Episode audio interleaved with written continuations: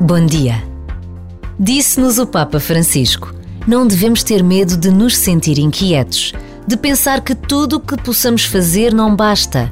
Neste sentido, e dentro de uma justa medida, estar insatisfeito é um bom antídoto contra a presunção de autossuficiência e contra o narcisismo. O caráter incompleto define a nossa condição de indagadores e peregrinos. Como diz Jesus, estamos no mundo, mas não somos do mundo. Estamos caminhando para. Somos chamados a algo mais, a uma descolagem sem a qual não há voo. Portanto, não nos alarmemos se nos encontrarmos intimamente sedentos, inquietos, incompletos, desejosos de sentido e de futuro, com saudade do futuro. Não ter medo. A cada dia que começa, não ter medo, porque não estamos sós.